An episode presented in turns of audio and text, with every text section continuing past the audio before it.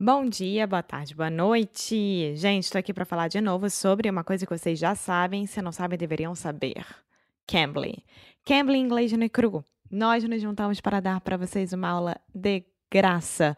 É uma plataforma online de inglês especializada em inglês. Não tem outra língua, é só isso. Ou seja, você vai ter professores de todos os lugares do mundo, nativos, que podem falar com você sobre qualquer coisa que você quiser. Você entra no site ou no aplicativo, coloca o seu nível, se você é avançado, intermediário ou beginner, e você escolhe algum tipo de professor que você queira. Ou seja, se você quiser falar sobre marketing, sobre business, sobre política, sobre engenharia, sobre biotécnica, sei lá do que, qualquer coisa.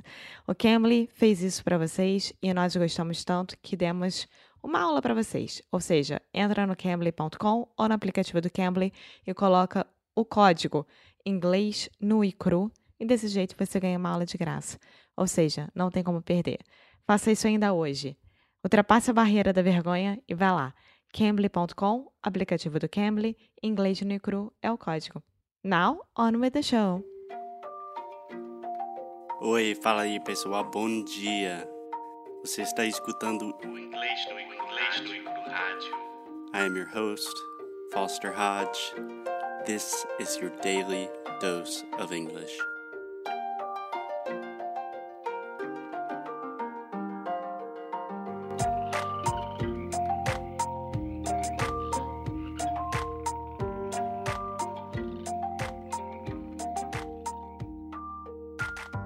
Hello, hello, hello, Brazilians. Hello, Alexia. Happy Tuesday. Happy Tuesday. How are you doing? I'm fine and today is Uh, it's my birthday. It's your birthday. Yeah, I'm not a big fan of talking about my birthday. But I think it's important. Yeah, 40 years old. 29 years old, amor. We don't need to tell them how old I am. You're so much older than me. Alexia turns 29 in like two weeks. So happy birthday, my love. Thank you. Thank you, everyone. You can send all of the presents to hi arroba englishnucru.com. We accept presents via PayPal, via whatever you want to send. If you just want to send a message, money, tickets to Brazil, we accept all sorts of presents. Yes, so today we are continuing talking about Portugal and Brazilians, right? Right. Brazilians in Portugal. So, yesterday we talked kind of about a general overview of how many Brazilians are in Portugal and this big phenomenon of Brazilians moving to Portugal. Today, we just wanted to tell our personal stories of interacting with Brazilians in Portugal.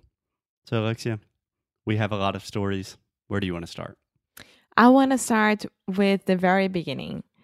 The first day in Lisbon when we were going to the farm. Yes. So, one correction I want to start at the beginning. Ah, at the beginning. Yeah. So let me just set the scene. We arrived in Lisbon. We were at the airport, super tired. And then, yeah. No? No. we arrived in Lisbon. We went to the Airbnb. We had just a small afternoon in Lisbon. And then the other day, we were going to the farm. Okay. So day two in Lisbon, we woke up super early to go to the farm with all the dogs. You know the story. And we got an Airbnb. Then we had to get a taxi. Okay, you can continue the story because I'm not doing a very good job of explaining it. We had to go to the bus station to grab the bus to go to the city that we are supposed to say, right? Yep. And to do that, we order an Uber in Lisbon. Um, a very good tip Uber in Lisbon is very, very cheap. Yeah. Very, extremely cheap. So it's totally worth it. super cheap. And also, normally you could say we ordered an Uber. That's a little formal for me. I think I would just say we got an Uber. Okay, so we got an Uber, and I mean, Brazilian names and Portuguese names are almost the same for men, right? Luis, Paulo, Uh, whatever. João Marcos Eduardo. e Luís Costa Campos, you know, na sós, and- né? And then we waited for our Uber. We got inside the Uber and we started to talk to the driver, normal. And then I started to listen to his accent, and he was Brazilian, of course. Yep. And I asked him, like, Você é brasileiro? And he was like, Sim, eu sou. Like, desconfiado. Yeah. How do I say that? Um, kind of suspicious, maybe. Yeah, kind of suspicious. Sus- Suspicious. Suspicious. hmm One more time. Suspicious. Suspicious. Perfect. Okay. And we were like, eu também. And Foster was like, eu sou mais, mais ou menos brasileiro. And he was like, ah, que bom, gente. yeah, because to be a driver in Lisbon, it requires a lot of patience with the traffic, Mhm. with the streets, it requires a lot of patience. a lot of patience with the drivers, with the streets, and with the Portuguese people that are horrible drivers as well. We don't like to generalize an entire country, but yeah, in general, they're pretty bad. Yeah, and he was so relieved that we were like Brazilians or half Brazilians here. Yeah, I think it's just nice to see someone from your home country, and he knew that we were not going to judge him. Maybe he's had some bad experiences in the past, like ah, another Brazilian driver. But for us, he was like, ah, gente, and started telling us his story. And while he was telling us his story, he did not take us to the bus station. he took us to Alfoma, which is on the other side of the river. And we almost lost the bus because of that. We almost missed the bus. We almost missed the bus because of that. Yeah. But super nice guy. Yeah.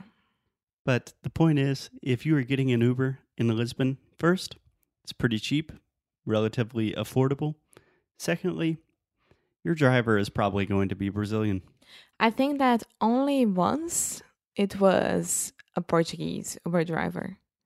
Um yeah. I took more Ubers than you. yeah. Yeah. With Yeah. my dad. So, I mean, you have people from other countries. We had some Pakistani Uber drivers, some Indian Uber drivers, but I would say the majority are immigrants and the majority of those immigrants are Brazilians. exactly. So, the second Brazilian that we met, it was the priest of the city. Yes. So we were in this small town, Alandro, which is a Mhm. small town in Alentejo. And the priest of the town is Brazilian from Recife, Yeah. Padre Rogério. What's up? I know he does not listen to this, but He does. He does? started to listen. oh, nice. Yes. What's up, Padre? Oi, padre. Oi, Padre. Saudades. Um, he's a very cool guy. He is, I think he's on the 30s, In his 30s. in his 30s. hmm Um, and he invited us to have uh, lunch in his house with his friends, and it was an awesome food.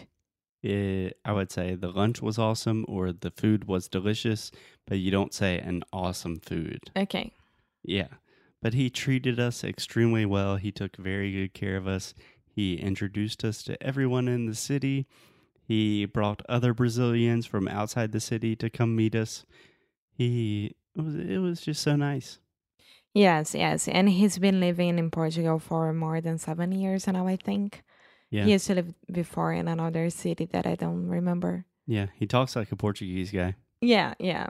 Well, imagine he has to give, give mass. Mhm. To give mass, I don't know, maybe every day? Yeah. So can I make one correction, Alexia? So mass this is the ah sound, just like cat, hat. For missa.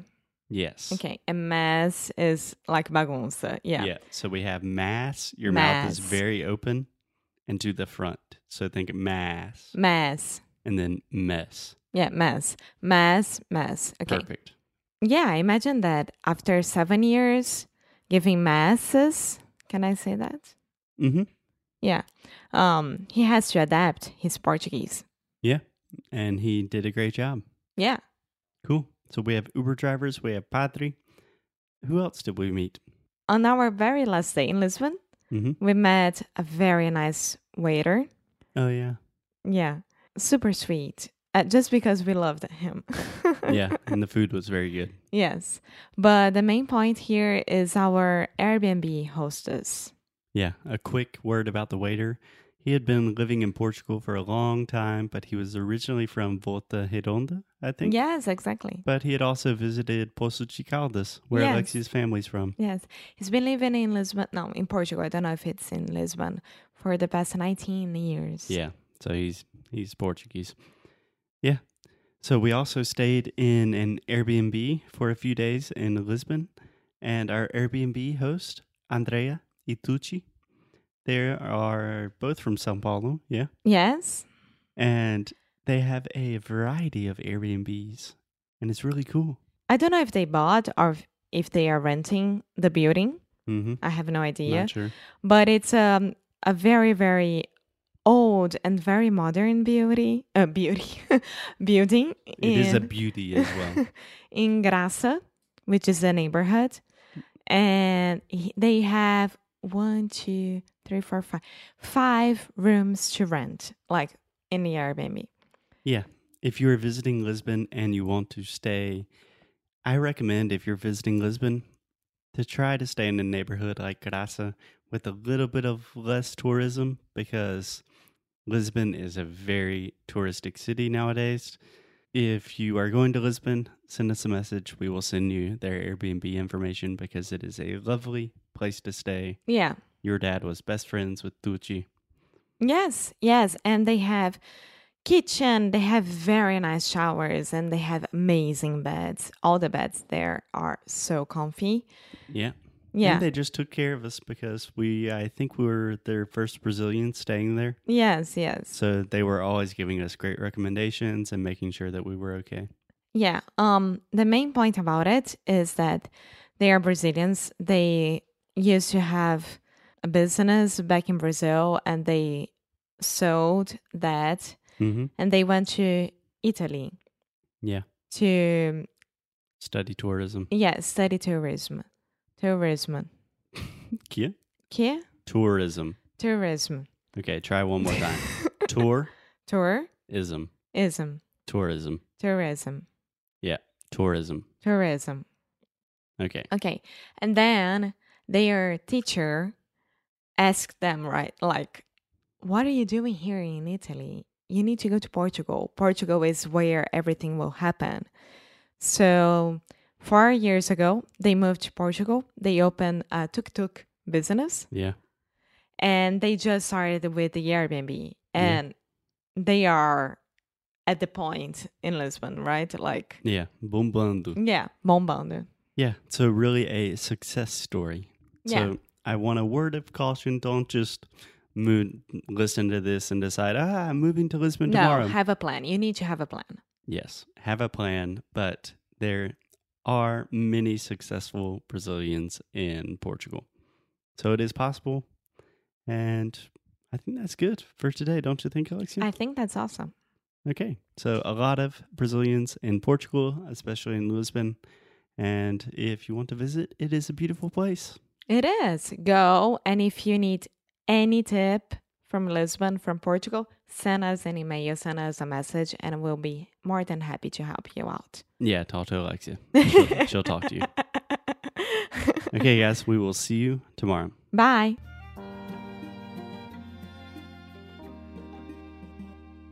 Hey guys, thanks so much for listening to another episode of Inglês no Curujaju. If you like what we do, if you want to support the show, here's what you can do. Leave a rating and review on Apple Podcasts or Android, wherever you listen to the podcast. It really helps other people discover the show. And you can sign up for our VIP newsletter. So each time we release new courses, early discounts for Sound School, new worksheets, special discounts, the people on our newsletter are the first to know. So if you are interested in the things we are doing, go to inglesnucru.com and sign up. And as always, keep up the good fight and lose well. Até já.